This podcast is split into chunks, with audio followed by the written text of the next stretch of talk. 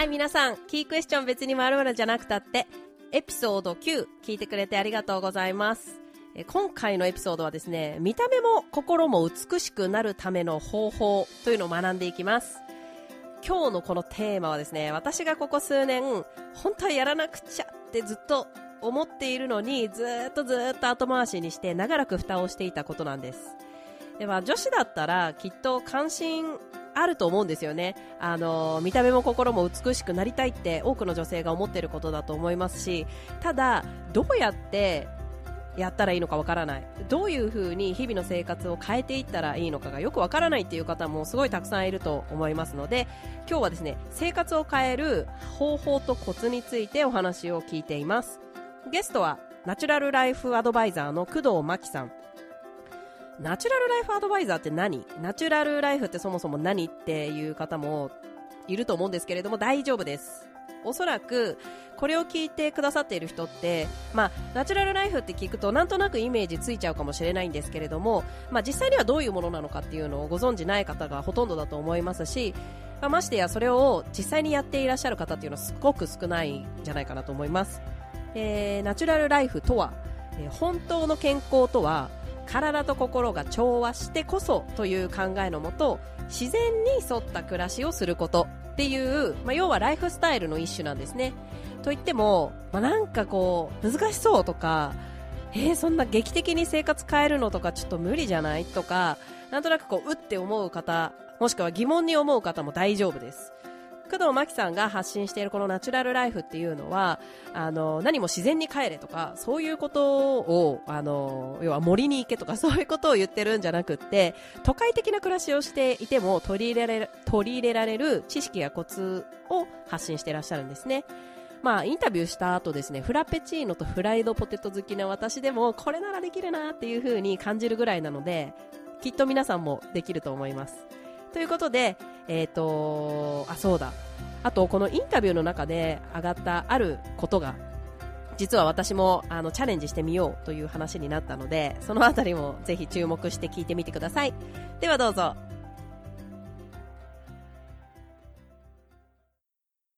はい、では今日のゲストは、工藤真希さんにお越しいただきました。イエーイエーイよろしくお願いします。お願いします。えっと、リスナーの皆さんにいつもあのゲストの方をご紹介してるんですけれども今回はですねあの自己紹介っていうと結構皆さん難しいっていうので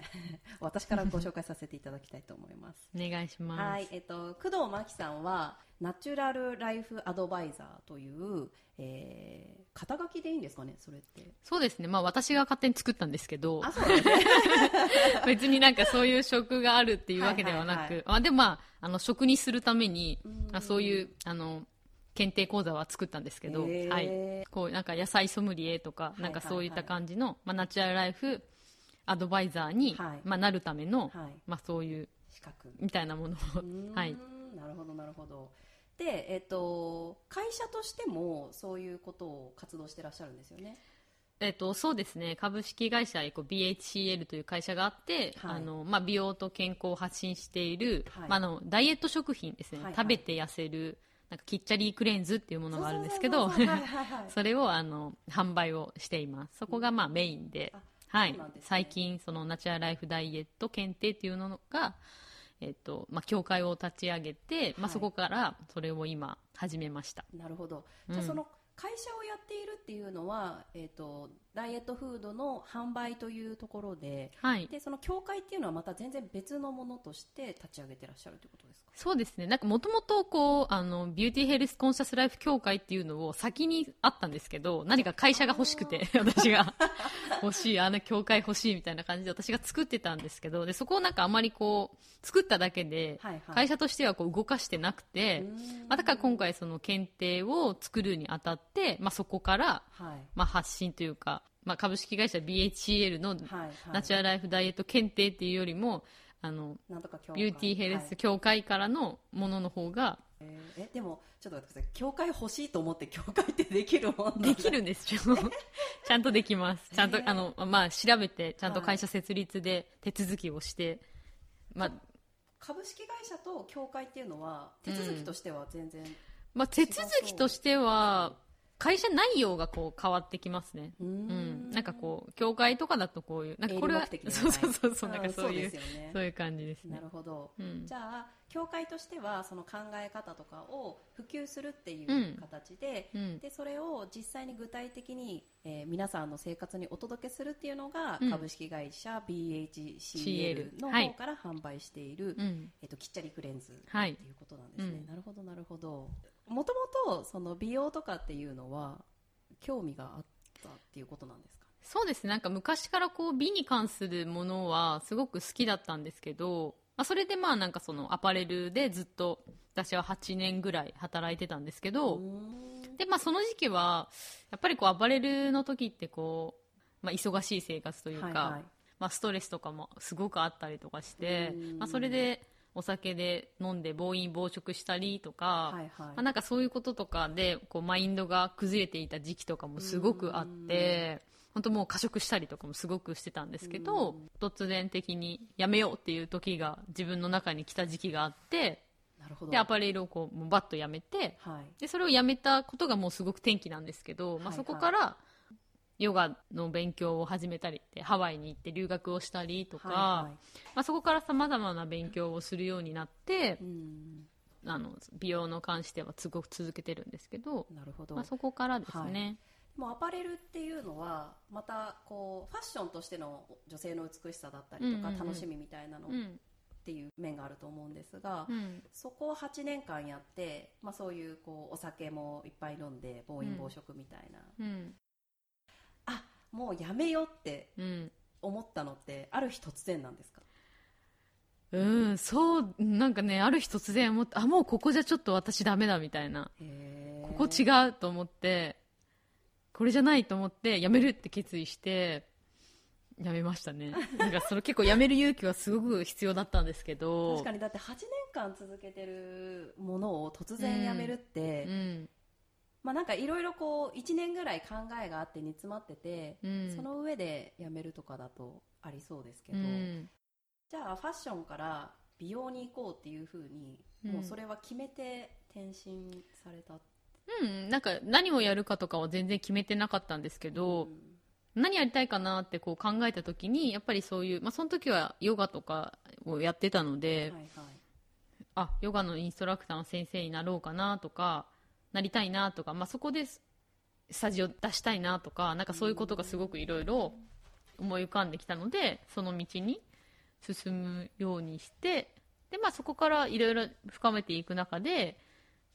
あのやりたいことが、まあ、そういう今のような形になっていったっていう感じですね。なんかあのブログを読んでいてあのハワイに留学をしてハワイで結構目から鱗のナチュラルライフなにこう出会うことができてそこを深めていってうん。それで今のマキさんがあるという印象なんですけうんうんうれども、ん。そのハワイを選ばれた理由っていうのはどういう理由だったんですか？なんか、まあ、その時はやっぱりこう食事とかこうマインドとかなんかそういったものは全然そこまで興味がなかったのでただこう体をきれいにしたいっていう風な目的があってそういう結構アクティブなパワー系なヨガを習いたいと思ってたんですけどまあいろいろこうヨガにも本当に種類があって本当にこうマインドのところを良くしていくヨガだったりとか、あの外側の結構体のボディの、まあ、筋トレチックな、はいはい。まあ、ヨガがあったりとかってするんですけどなんかその当初はそういうことすらも知らなくて、でそれであハワイがいいなと思ってハワイで決めたんですけどそしたらそのハワイのヨガが一番動かないヨガのラージャヨガっていう本当にこう精神が強いヨガだったんですね。だから行く前にあ間違えちゃったと思ってたんですけど。パワーヨガのはずだそうったのに。そうあれ？間違えちゃったと思って。でアーユルベーダっていうことのなんかスペシャリストの先生だったんですけど、はいはい。教わったのがアーユルベーダのことすらも知らないままうん。こう行ったっていう。でも結果それが良かったっていうのが然の出会いだったっていうことなんですそうですね。でもそのハワイに行こうって決めてうん。場所はもう先に決めたっていう感じですか？そうですね。事前に何かこういろいろあ調べるっていうよりなんかその一つのあの会社でそうヨガのこのプログラムがあってそこでなんかいろいろまあハワイとかインドネシアとかそういうオーストラリアとかいろいろなあった中で、まあ、日本とかももちろんそうなんですけど、まあ日本もあるんですね、うん、それでハワイがいいなと思ってハワイにしました。なるほど、うん。まあでもなんかハワイに行くと、まあ、ハワイに限ったことじゃないですけど海外に行かれて価値観が変わったりとかライフスタイルがガラッと変わって帰ってくる方ってすごい多いなってあの身近な人たちを見ていても思うんですけど、まあ、ハワイがきっかけで帰ってきた時にはもう多分別人の工藤真希になってたっていう感じですかね、周りからしてみたら。そうですね。その、ハワイに行った時のと、まあ今と、私を比べたらすごい変わってますけど、まあでも変わりましたね。なんか、1ヶ月本当にスローライフみたいなことをして、で、食生活もその時はベジタリアンの食生活なんですよ。アーユルベーダって。だから、あの、帰ってきた時に、あの、喋り方とか超スローペースになってましたもん。喋り方？喋り方が。喋り方も変わるだからし、そう、すすごい、ゆったり、なんて言うんだろう。こうガンガンガンガン生きてるような感じじゃないからうん、こうスローになってました。なるほど。いいですね。でもまあやっぱりこう何か生活が変わるとちょっとしたことに表情だったりとか、声のトーンとか、うん。まあ、話すスピードも含めて変わっていくのかもしれないですね、だから本当にこう、食とかうん。生活で、本当にこう、あの考え方だったりとか、なんか生き方って変わるんだなっていうのをすっごくそこで実感して、うん。まあ、そこから本当にもう学ぶことと、まあ、食生活と、まあ、自分のライフスタイルっていうものには、すごく意識的になるようになりましたね。なるほど。えでも帰ってきてからこういうのをやろうっていうふうにひらめいたっていうのは？いや、なんかね、初めは、あの、あれなんですよね。あの、彼が、その別にガンガン働かなくていいじゃんみたいなタイプだったので、はいはいはい。どっちかっていうとこう、彼が帰ってきた時には家にいてほしかったり、だからこう仕事に拘束されると私が動けなくなったりとかするじゃないですか。まあ、だからそれは嫌だなみたいな感じで言ってたんで、じゃあ自由にできることは何なんだろうかってこう自分で考えて、そういう風にたどり着いたっていう感じですね。自分で何かやろうみたいな。なるほど、うん。戻ってきてからすぐにこういうこと活動を始めたっていうわけではないあの、そのヨガの、はいあの、そのハワイに留学してた時の1週間の初めの食事がそのきっちゃりだったんですよ。はい。体を浄化するための。うん。で、本当にそれすごいいいなと思って、で、それを自分でアレンジして、あの、人にこう提供するようになって、うん。キッチャリークレンズっていうのが、えー、と何なのかを今日初めて知る方がいると思うので、ぜひ教えてください。はい、えっ、と、キッチャリは、あの、アイルベーダの、あの、なんて言うんだろうな、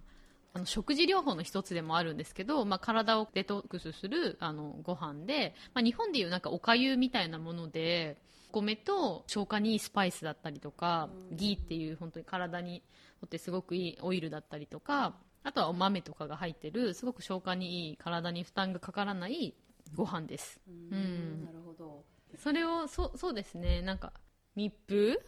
した、もうそうですね、ものに入れて、あの、販売して、で、それをなんか温めて、はい。すぐ食べれるみたいな感じのものにしてます。なるほど、うん。その食生活でマキさん自身がダイエットに成功したんですよね。それがすっごい私あ、でもそうですね、もうそれがあったので、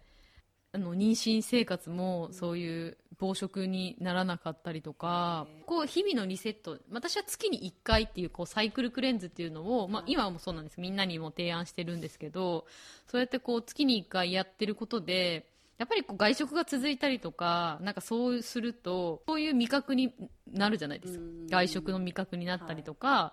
例えばこうお菓子を食べ続けた日々が続いたりとかして、で、それをなんかリセットする場所がないと、もう一生それを続けてしまうんですけど、結構それがあると、毎月毎月、こうリセットできるので、なんか気持ち的にも食生活的にも、ちゃんときちっとリセットできることで、こう日々、あの安定した、まあ、食生活だったりとか、きっちゃりを、まあ、3日間ほどやることで、やっぱり心も安定してくるので、その心の安定っていうのにもすごくつながるので、すごくいいですね。面白い、だから今は比較的結構もう安定に私が入ってきたので、はい。あの続けてやるっていうことはあんまりなくなったんですけどあの1日置き換えたりとか一食置き換えたりっていうことがすごく多いんですけどだから、まあ、今とかもう現代の子たちも普段がこうやっぱり不安定とか乱れてることがすごく多いので、はい。い、やなんか私ジャンクフードがうん。好きなんですうね、ーん。こんなマキさんに言うのすごい恥ずかしいんですけど、うん。昔は本当に美味しかったですもん。あ本当ですか、えもう味覚も変わって美味しくない？美味しくないしそれを、うん、どうなんだろう？食べたら美味しいもう食べてなさすぎて分かんないんですけどけどその食べた後のそれが体に入ってきてその後の処理が体が大変すぎてへちょっとそれが面倒くさくて食べたくないですね。ーなるほど。食べれるとは思うんですけど別に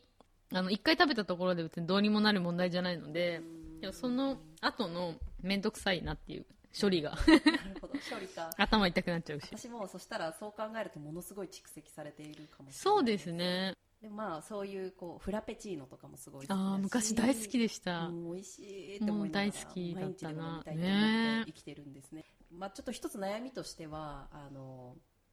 出産後に、うん。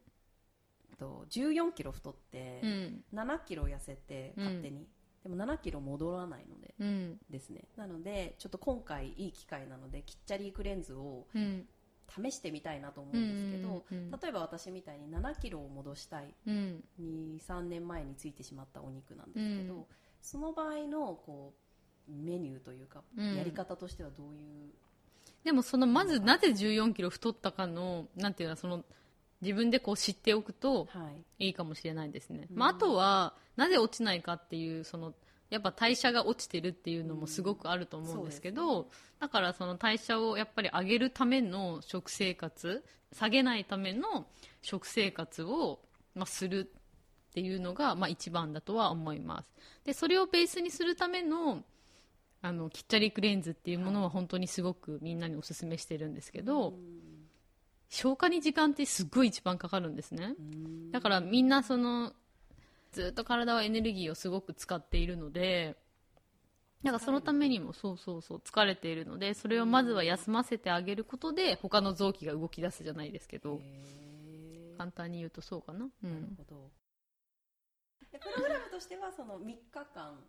3日間5日間1週間とかあるんですけど、はい。なんか本気でダイエットプログラムとかやられてる方は1週間とかうん。1ヶ月のうちに1週間とかあと3日やったりとかして。3日間もう朝昼晩全部そうです。うん。うーんなるなんかそんなに食生活荒れてない人とかはなんか普段の一食変えたりとかしてる方がすごく多いんですけど、なるほど、うん、ちょっとこうあの実験じゃないですけど、うん。自分の体で一回ちょっと試し、食べさせてもらおうかなとうん思いうんます、うん。い。いと思います。もうなそれでも戻ってないように全然見えないですね。いやいやいや。やっぱりこう35ともなると、うん。顔の張りとかそういうこう、昔ながらの服みたいなのはやっぱりなくて、重力に逆らってそげてくるので、うん。顔だけ見てるとそんなに太ってるように見られなかったりとかするんですけど、でもやっぱりこう腰回りがどうしても、うん。あの運動もしてないし、うん食生活も別にさして気をつけてるわけでもないので、うんうんうん出てくるので、うん。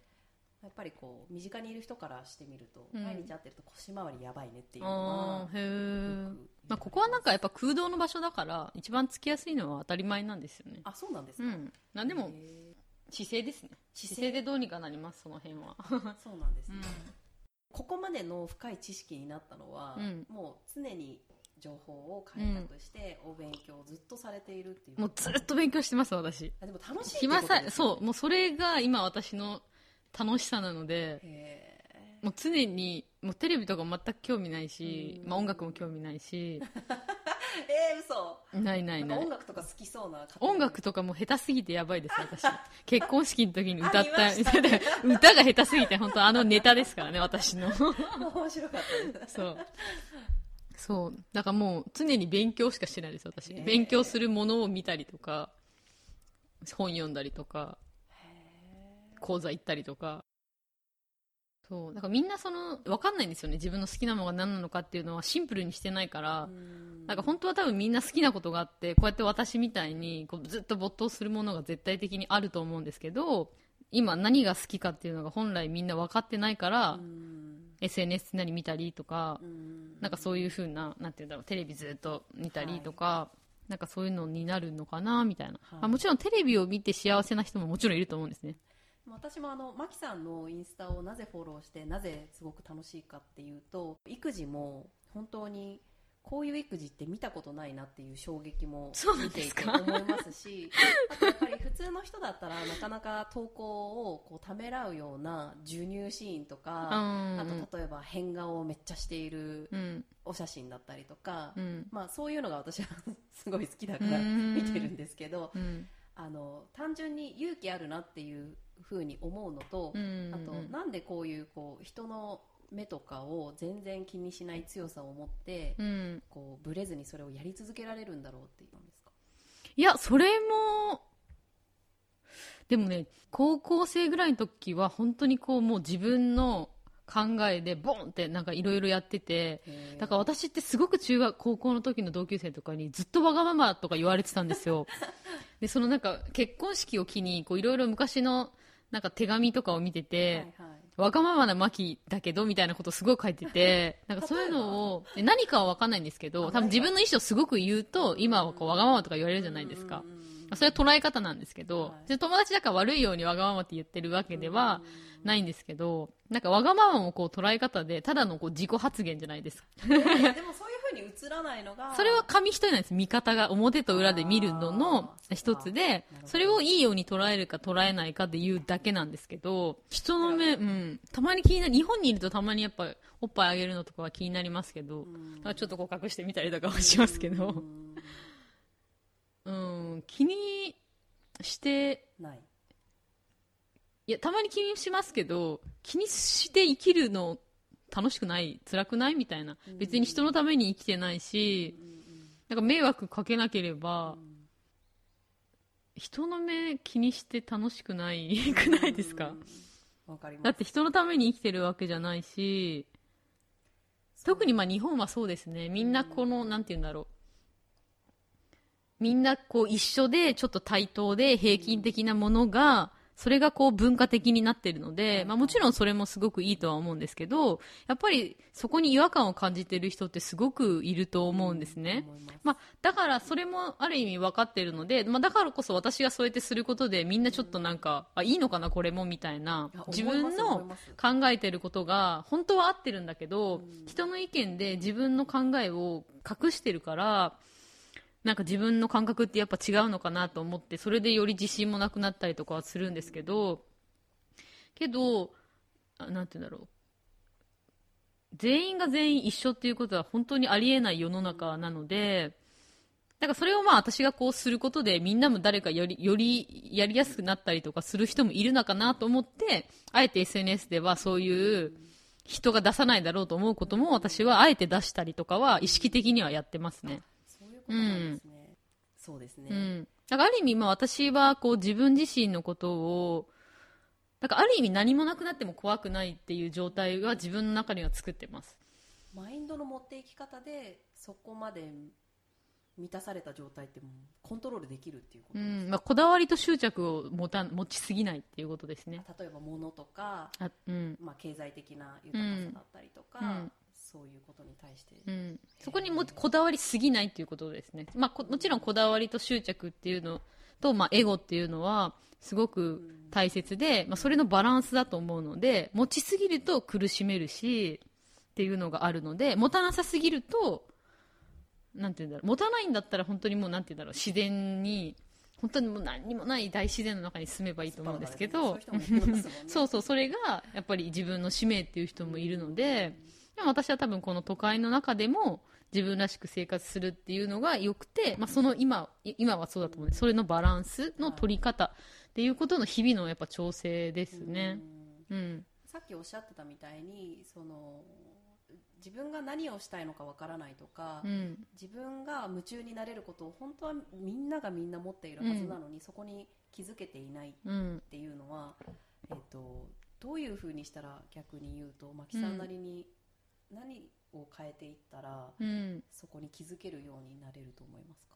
今なんかやってる自分の日々の習慣の中で何でもいいんですよ。食習慣とか、まあ、生活の自分のライフスタイルの中での本当に習慣っていうところを見直して、でいらない習慣っていうのをちょっとずつ削っていって、まあ、自分にゆとりを設けると、まあ、ある意味もう何もしない状況に持っていくと自分があ何がしたいって多分ピンポイントで出てきたりとかすると思うんですね、興味が湧くものに。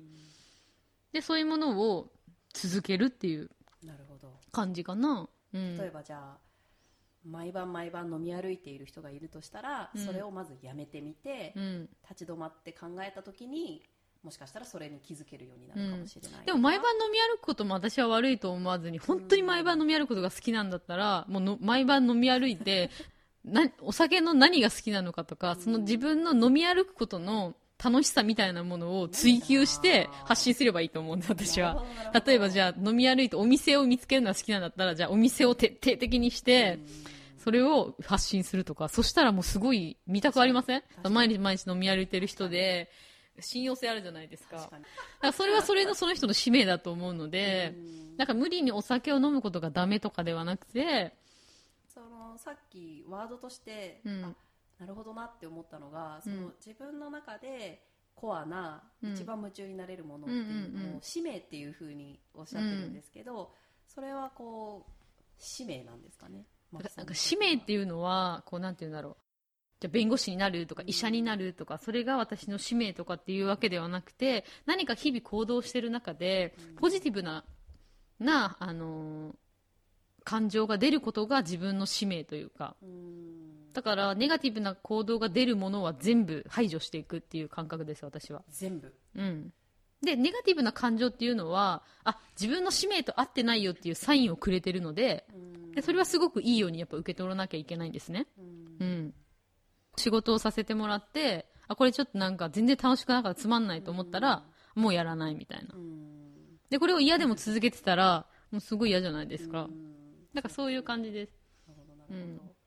じゃあもしこれを聞いていてまだこうちょっと瞑想をしていたりとか、うん。あの自分のそういう夢中になれるものが何なのかに気づけてない人がいたら、うん。今のを参考にっていうことですよねそうですね。まあ、だから飲みに行ってて、あれ？なんか私なんか、じゃあ例えば暇だから飲みに行ってるなぐらいの感覚だったらやめた方がいいと思うんですけど、はいはい俺は飲みに行ってるのが大好きで幸せだって言うんだったら続ければやっぱいいと思うんですね。これをやめたら苦しいみたいなそうそう、それががストレスになるんであれば、だから下手には飲みに行ってて、毎日なんかそういう友達がいなくなるから、そういう風にそこに行ってるなとか思ってたりとか、あれなんかこういう話別に楽しくないなとか、なんかそういうのを思ったら、そういうのを立つ勇気っていうのはすごい大事だと思います。そういうのを実際にマキさんがうん。やったことっていうのはあるんですかね、もうこれ多頭ってうん、そう、うん。だからそういう飲み会とかは行かなくなりましたね。それはこう考えた時に、うんあもうそこまで好きじゃないのかも私って思ったとか、うんと、初めは、なんかね、彼と付き合い出した時に、ちょうどその、彼が、私本当酒癖めっちゃ悪くて、本当に地べたとかに寝るようなタイプなんですよ。すっごい悪くて、えもうだからそんな飲み方してると、俺の顔が潰れるからやめてくれみたいーな。もで、初めはそういう感じで、なんか回数も減っていうって、そうするとこう、自然に自分の目的が見つかってくるというか、だからまあいいタイミングだったんですけど、すごく。その人生に結構大きな衝撃というかすごく尊敬してし合っているんだろうなというふうに影響マキさんの人生に影響を与えたのが、旦那さんなのかなというふうに見ていて思っていて、そうですね。そうだから旦那さんのお話もぜひちょっとお伺いしたいんですけど。その仕事を辞めた時に、次こうやりたい、こうやりたいみたいなのがあって、あ、で、みんなでこう飲み会をすることになって、そこで。はいはい。で、私のことに、こう仕事の話をしてくれ、みたいな感じで、その人が頼んでくれてて、で、それでこう、初め仕事の話をすごいしてて、うーん。じゃあ最初は割とビジネスライクなそうですね。ですね。うん。あ。でもい、そう。ですね。ビジネスライクなご対面。でもうすぐプライベートに変わって、もうすぐ付き合い出しました。だからその時に、彼100キロぐらいあったんですけど、え？そう嘘そう。で、私と付き合ってたまにシルエッ20ト、が映るあの彼ですよねそうそうそう、100キロぐらいあってこんなすごいでかかったんですけど、痩せて私と付き合うことで、まあ、勝手に痩せるじゃないですか。食生活も変わるし、生活習慣も変わるので。で、その時は、だから100キロぐらいあって、まさか好きになるとは思わなかったんです。私、ジャニーズが大好きで、細身のフラみたいな超イケメンが大好き。まさか好きになるとは思ってなくて、だからそれほど本当にもう尊敬したんですね。感覚とか。だからその感覚が欲しいと思ったんですよ、私。多分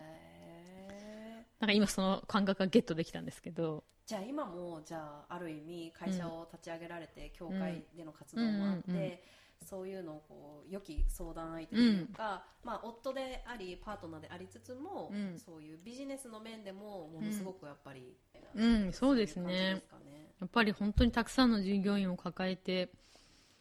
やって経験はすごく豊富なので、えー。すごい助けになりますね。私たち結構やっぱ仕事の話が好きなので人をどうしたいこうしたいってやりたいのでそういう話ばっかですよいつも。えー。仕事の話ばっかしてますこうしたいあれしたいこれしたいとそうかですね。でお互いまた別の違った視点で物事を捉えて意見を言ってくれたりするから、うんまあ、向こうにとっても多分マキさんの意見って参考になることもいっぱいありそうですしね、なんかこんなになんか多分私が自由すぎて自由奔放すぎて なんかそれにはすごく影響されたみたいで、うん。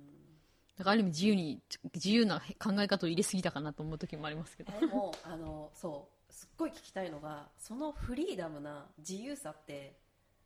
わざと自由にしてるんですか？それとも天然の自由さなんですか？見てて本当に自由だなと思うので羨ましいなってあその生き方が。なんか人とこう関わりながら自由な人と多分あんまり人と関わらない自由な人とかっていろいろあるんですけど、はい。これ性質だとはあります。私の多分個性ではあると思います、うん自由に自分の好きなことができるっていうことがこう自由なんではなくてそういう執着とかこだわりとかそういうエゴにとらわれない自分っていうことが私はこう本当の自由なんだと思うんですね、だからそういう仕事の面で言えばじゃあ時間に拘束されないとかあのそこの会社に行って縛られるとか、まあ、そういうことが不自由なんではなくてそこもやっぱ心の持ち方だと思うんですね、自由っていうのは。その外的なものの自由さではなくて内面的な自由さっていうのが本当の人の自由、なるほど、うん、まあそれはなかなかこう一日とかでは絶対にできなそうなものですよね、私もそれもやっぱりこうあの死ぬまで多分それを追い続けると思うんですね、うん。うん。なるほど。だから日々のやっぱり気づきだとは思うので、うん。だから完璧っていうのは絶対に人はないと私は思うので、だから完璧にする必要性がないなみたいな、うん人生で、うん、じゃあちょっとこう一つあの話題を切り替えてしまうんですが、うん。女性ならではのうん、心構えで気をつけましょうねみたいなアドバイスになるようなマキさんなりのこう人生の中での経験ってありますか？あの妊娠中妊婦になることとあと子育てをするまでに体作りを本当にしっかりしてないとそこからの人生がマジで楽しめません。えーちょっと待ってちょっと待って。もうちょっともうに出産しちゃったんですけどそう。どういうあーなんて言うんだろう。その妊婦中に体調が悪いとか妊婦の後に産後に鬱になったりとか楽しめてなくてはいはいはい。疲れてるとかそれはもう体がやっぱり元気じゃなかったりとかうん産む前に体のベースを作っとかないと妊娠したらもう大変じゃないですか。子育てして自分の好きなことして睡睡眠不足になって みたいな。なんかそういう状態に追われるとやっぱり自分の体の回復とか心の回復ってその妊娠する前よりもやっぱりしできなくなっちゃうんですね。だからそこまでにしっかりとベースを作ってあげておいた方が一番いいと思います。なるほど、うんそのベースを作るっていうのはどういう具体的に言うと筋トレとかそういうことじゃないですよね？じゃあないですね。まあなんていうの、うん、産む前からちゃんとうん体作りはもちろんそうだと思います。食生活もちゃんと正してくることもしていた方がいいし、ああとはあれですよ。その妊娠前にやっぱ好きなことを全部やっとくみたいな。それすごいわかります。でもまあ例えばあの産後の不調だったりとか、うん。まあえっとまだ妊娠前の方たちがこれを聞いていたら、うん。まあ、ぜひそういう、えっと、食生活だったりとか、うん。自分の精神状態だったりとか、うん。まあナチュラルライフやってほしい、ナチュラルライフをやってください、うん。自分にとってのね。はい、そうですね、うん。だから心地の良さみたいなところをしっかりとこうチューニングしていくっていうのをやっていただいた上で、じゃあ、えっとそろそろですね、えっとこの番組のお決まりのコーナーキークエスチョンとあと別に〇〇じゃなくたってに移りたいと思うんですけれどもここまでのお話を通してうん。マキさんならではの何かキークエスチョンを人とか、まあ、ある物事とか感謝の気持ちが思い浮かびますか？みたいな。感謝してますか？みたいな。感謝していますか？うん。人に対して。うん、人だけじゃなくて全てですね。なんか感謝の気持ちがこう何に対しても芽生えることですごい幸せ感とかなんか愛っていうのはこう生まれると思うんですね。なんかこう日々感謝がたくさん日々何事に対しても思えることで日々の幸せのなんか充実度とか幸福度っていうのは全然違うものになる、うん、そのただそこにあの花が咲いてることでそこに感謝が芽生えたりとかするだけで本当にそこだけでなんか幸せ感を得られるというか、うん、何が例えば物事がなくてもただ今日晴れてることにすごくそこが晴れてることに感謝ができてただそういう感謝の気持ちがあの芽生えることですごく心の豊かさっていうのは全然違ってなんかバランスが崩れている時なんかはやっぱりそういうのが薄れているのでそういう時ってこうやっぱりこう今も自分の中でちょっとパツパツ感があったりとかちょっとゆとりがなくてちょっとイライラするあのするイライラスイッチが入りそうな回数が多いとかそういう風になるんですけど。ありがとうございます。そしたらじゃあもう一個の、えっと、さっき言っていた別にまるじゃなくたって？別に完璧じゃなくたって、あ完璧じゃないからこそそこにやっぱり気づきがあってずっと成長していくもの。うん。でそれがやっぱりこう楽しかったりするので完璧じゃないといけないと思う必要性はすごくないと思うなぁと思いますね目指して完璧じゃない自分に嫌な気持ちになるよりも、うんうんうん。完璧じゃないからこそうん。成長があるとか、うんうんうん。学ぶ楽しさがあるっていう風に捉えれば、うん完璧じゃなくたって大丈夫っていうことですね、うん。えー工藤真希さんからのキークエスチョンはと全てに感謝していますか？で、えー別にまるじゃなくたってが別に完璧じゃなくたって。ということで今回は工藤真希さんをお迎えしました。ありがとうございます。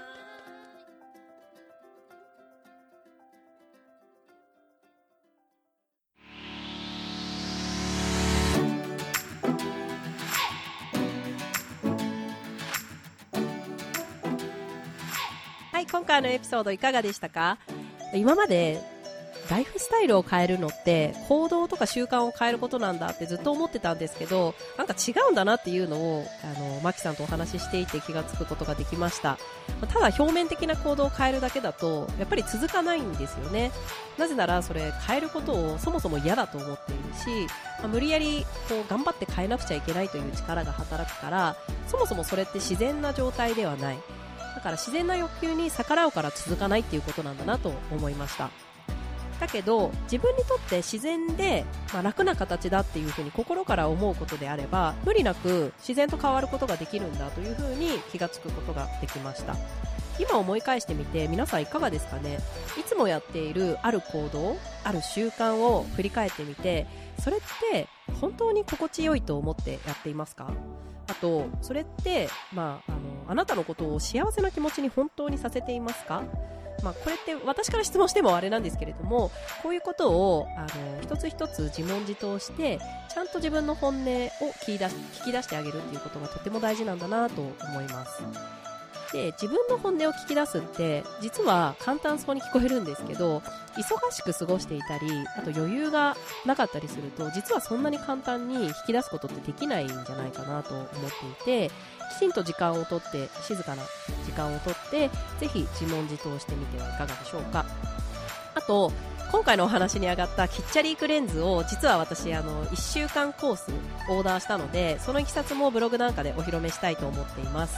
えー、とインタビューの中で出てきたように私14キロ太って7キロ痩せて残り7キロが全く戻らない状態で停滞しているのでこれをきっかけにこのキッチャリークレンズで、えー体をこう綺麗に美しく元に戻したいなと思っています。インスタとツイッターでも、あのーちょこちょこレポートを上げたいなと思っているのでよかったらフォローしてください。アカウントは KEY アンダーバー QUESTION キーアンダーバークエスチョンで検索していただければ見つかります。でホームページは、えー、keyquestion.jp KEY QUESTION.jp でチェックしてください。と、えっとまあ、もう少ししたらなんですけれども LINE アットのアカウントも作ってここでもクローズドな企画とかをやろうと思っているので、えーまた解説したらお知らせしますね。でそうあの最近ですねインスタのコメントとかあとダイレクトメッセージとかであのリスナーの方からあの聞いてるよとか感想をいただいたりあの反応がちょこちょこちょこちょこいただけるようになってもうこれが本当に本当に嬉しくってあのやっぱり一方的に配信してるだけだとあどういう風に思われてるのかなとかちゃんと役立ってるかなとかいろいろ気になることあのまだまだだなっていう自覚はもちろんあるんですけれどもあの次に頑張ろうって思う糧に本当になるのであのインスタのコメントでもいいですしツイッターでもいいですしあのブログのコメント欄とかでも全然いいのでぜひぜひじゃんじゃんご意見ご感想あと激励なんかも送っていただけるととってもとっても嬉しいです。あの明らかにスパムじゃない限り100%今のところ返してます。返してますよね？う返してると思う。あの明らかにスパムとか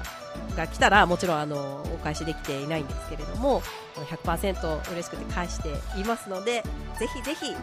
コメントください。ではまた来週配信するのでお楽しみに。バイ。